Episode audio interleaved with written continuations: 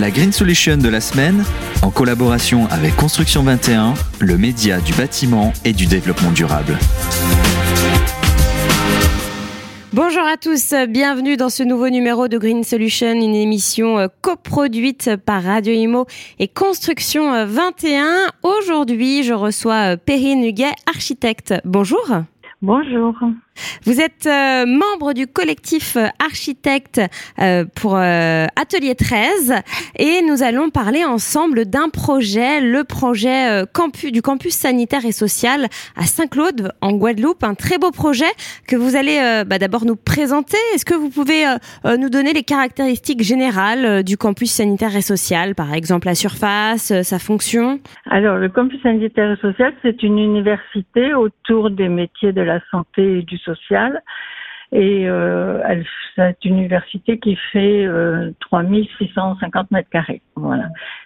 Cette, université a été construite sur la Cité de la Connaissance, qui est une zone euh, qui, regroupe plusieurs universités, euh, qui a été construite par la région Guadeloupe. Sachant que la Cité de la Connaissance est une zone qui a été euh, voulue en, haute qualité environnementale sur l'ensemble des équipements. Euh, par, euh, par la région Guadeloupe, justement. Et alors justement, comment vous avez pris euh, en compte, vous parlez de la région, hein, comment vous avez pris en compte et comment vous avez adapté le bâti à son lieu d'implantation J'imagine qu'il y a des conditions climatiques particulières? Oui, je veux dire que nous, en Guadeloupe, on est dans un, dans un pays tropical humide, donc et qui est soumis à des aléas climatiques euh, forts. Donc on est en zone sismique 5, euh, c'est la plus forte, et en zone cyclonique 5 aussi, la plus forte également. Donc ce sont des, des, des aléas que l'on prend en compte systématiquement quand on construit quelque chose, euh, enfin un bâtiment quel qu'il soit. Euh, ça, c'est la première des choses. La deuxième des choses, c'est que on essaye de travailler avec le collectif, en tout cas, et puis beaucoup de, de mes confrères également en Guadeloupe, on essaye de travailler de façon à ce que on, on, ait des bâtiments le plus économes possible en énergie et donc euh, en partie bioclimatique et bien adaptés à leur environnement, l'environnement qui est euh, qui est donc euh, avec euh, avec une certaine une certaine température toute l'année et une humidité euh, très forte également. Voilà.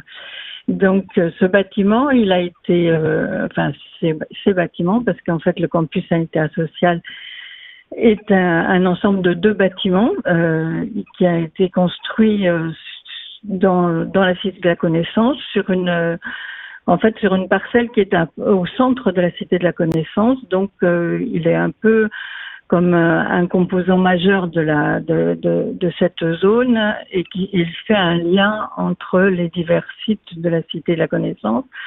La ville de Basse-Terre qui est en dessous, qui est en, en partie euh, en partie basse, et, et les et le, le, la coulée verte, en fait, le, le les zones euh, naturelles qui sont euh, en amont de, la cité de la connaissance. Donc on a on a privilégié pour l'implantation sur le site euh, une coulée verte qui est un lien végétal et piéton qui va traverser complètement le, campus sanitaire et social et qui va permettre une implantation respectueuse de l'environnement pour ce bâtiment. Alors, je, en tout cas, je, je, me, je me permets, euh, c'est vraiment un, un, très joli bâtiment, euh, notamment euh, le pont hein, qui relie, qui relie les bâtiments, enfin les deux, oui, les deux bâtiments. c'est vrai que c'est, on voit que c'est très recherché, très bien agencé.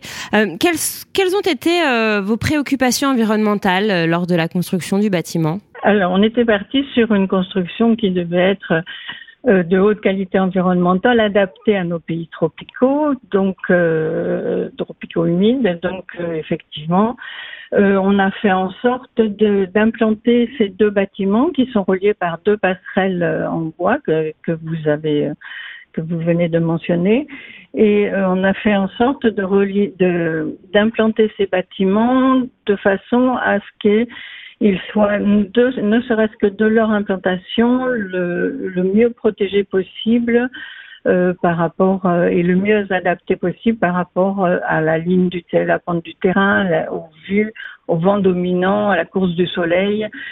et de façon à ce que leur, leur, leur implantation sur le terrain permette euh, déjà au départ une meilleure adaptation par rapport à l'environnement et euh, une meilleure, euh, surtout une meilleure protection solaire par rapport à l'environnement.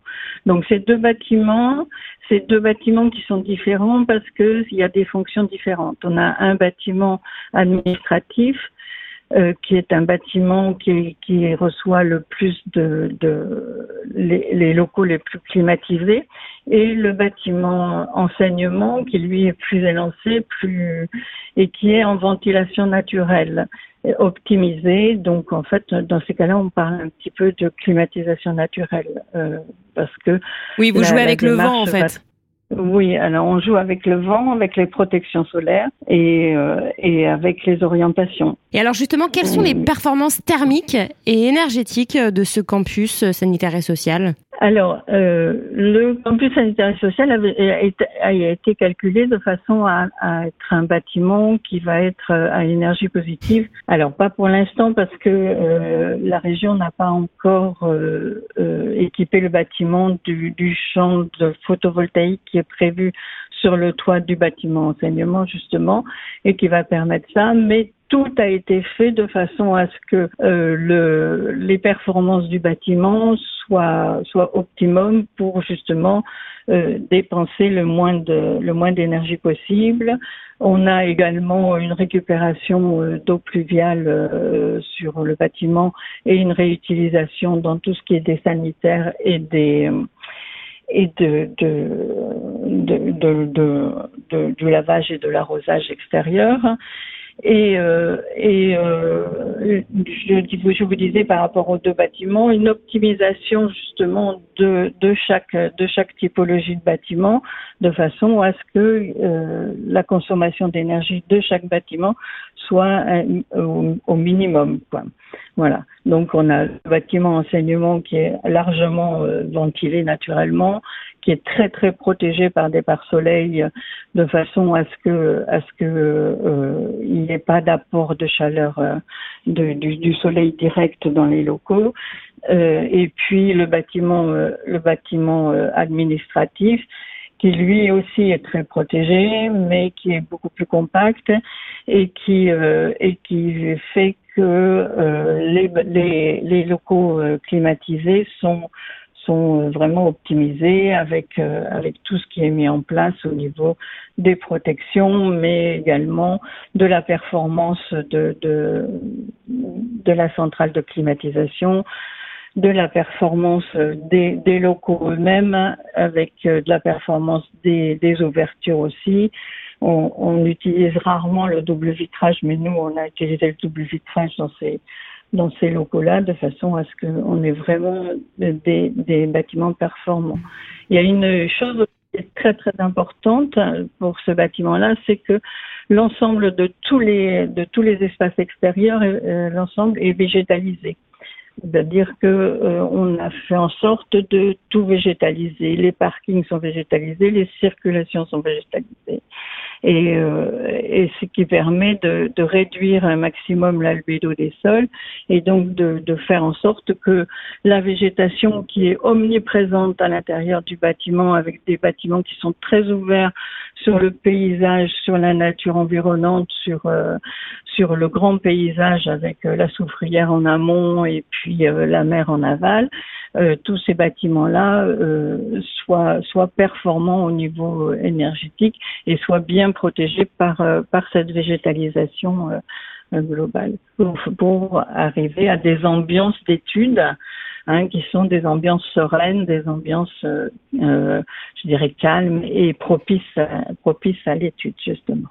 Est-ce que vous avez un, retour d'expérience euh, des, des, usagers? Est-ce que vous avez leur avis? Alors, euh, oui, un petit peu, euh, pas, pas, pas, pas spécialement, mais on y retourne régulièrement et donc on a le, le retour des usagers. je, je l'ai eu encore récemment euh, de, de, de, parce que j'ai fait une visite il n'y a pas très longtemps et euh, où les usagers euh, me disent largement qu'ils trouvent que les bâtiments sont bien adaptés à ce qu'ils à ce qu'ils veulent faire et, et, et, surtout confortables et agréables. Eh bien, merci infiniment, Perrine Huguet, pour cette interview. Je vous en prie. Merci à vous et à bientôt. Au revoir.